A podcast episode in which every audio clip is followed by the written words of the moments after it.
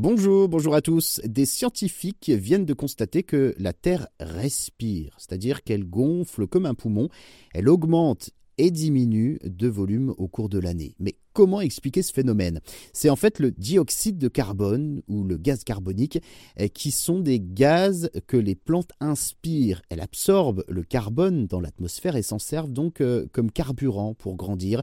40% de ce carbone est envoyé par la suite euh, dans les racines et sert à nourrir les micro-organismes du sol. Les micro-organismes transforment ensuite le carbone en ce qu'on appelle euh, une colle de carbone et cela joue un rôle sur la circulation de l'air et de l'eau dans les sols.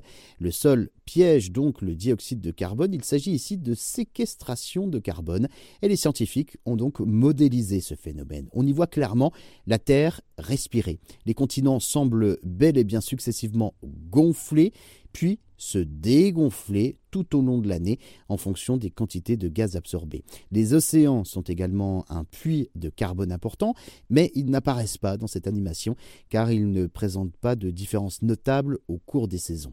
Les terres semblent en effet dégonfler durant l'été, la période de l'année pendant laquelle la végétation grandit et les plantes absorbent du dioxyde de carbone présent dans l'atmosphère, et les terres semblent par contre se gonfler pendant l'hiver, indiquant que la végétation entre en phase de repos ou meurt, et le carbone s'échappe alors dans l'atmosphère. La différence est particulièrement marquée aux latitudes tempérées. En Europe, par exemple en Europe continentale, la France, l'Espagne, l'Italie, l'Allemagne, et en Amérique du Nord, des zones où le changement de climat entre l'hiver et l'été sont très marqués. Les zones équatoriales, l'Amérique du Sud, en Indonésie par exemple, ne montrent pas une si grande évolution parce que tout simplement le climat y est stable tout au long de l'année. De même pour les zones désertiques qui ne séquestrent pas autant de carbone en raison de la végétation très limitée.